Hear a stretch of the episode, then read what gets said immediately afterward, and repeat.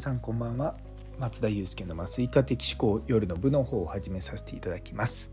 こちらは私のざっくばらんと話になりますのでお気軽に聞いていただければと思います。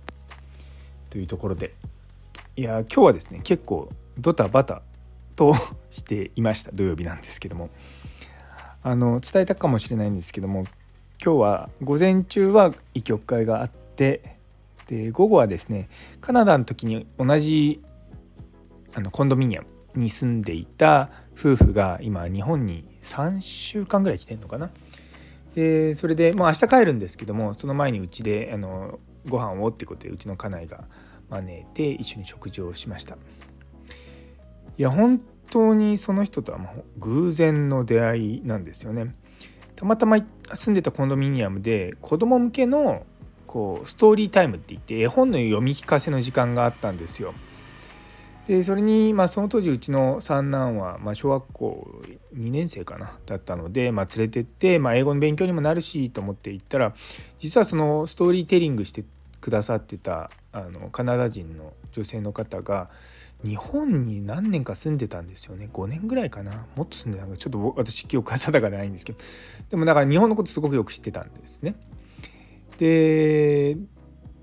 ご結婚されててそのご主人の方はアメリカ人なんですけども、まあ、多分その当時から一緒に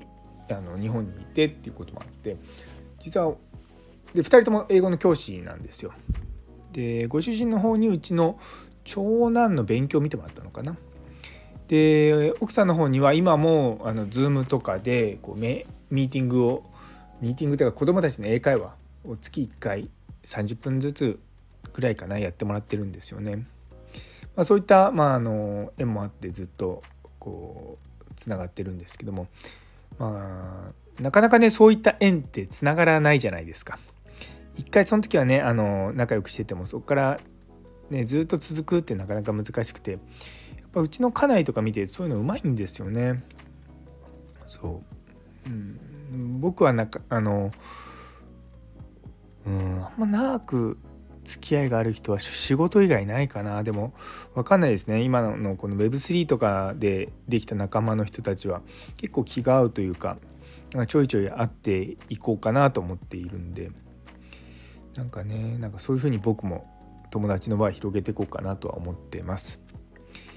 いやでもね本当にそのカナダのお二人でしかも奥さんの方実はビーガンなんですよ。なかなかこう食べれるものがないんですけどもないわけじゃないんですけども、まあ、ちょっと気をつけなきゃいけないっていうんでうちの家内結構そういったのを、まあ、気使いながらいろいろと料理してて私はですね実はあの川越に千葉豆腐ってすごく有名な豆腐屋さんがあるのでそこでちょっとあの美味しい豆腐をですね買って食べたんですよね。そうそうそうやっぱそういったの、まあ、でうちの子供たちもよく知ってるんであのまあ、子供を含めてずっと話してて。でやっぱり長男と次男は英語が少しずつできるようになってきたけれどもまだちょっと英語だけでずっと会話するのに慣れてないんでちょっと疲れるなとか言いながらですねボソボソ言ってたんですけども。ね。でも結構日本語も勉強向こうは日本語勉強してるしこっちはまあもちろんね英語とかやってるんですけども。そう英語の表現とかがやっぱうまいなと思うんですよね。まあもちろんネイティブですからね。そうそれは当たり前っちゃ当たり前なんですけども。やっぱあこの単語使ってなかったなっていうのをちょっとね話の節々で思い出したりとか。あとやっぱ喋ってないとこう前置詞とかね。あれなんだっけとか思っちゃったりすることがあるんですけども。まあ結局その辺ってあのー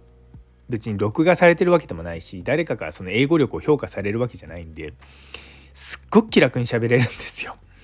うん。向こうも分かってくれてるしこっちもねあのそんなね気兼ねなくっての思うと、ね、やっぱそういったところを気にしなくていいようになるまででもちょっとねやっぱ恥ずかしいじゃないですか。時間かかるんですよね。でも、まあ、そういったのを経験するためにもあの海外にね、短期間でも済むってすごくいいと思うんですよね。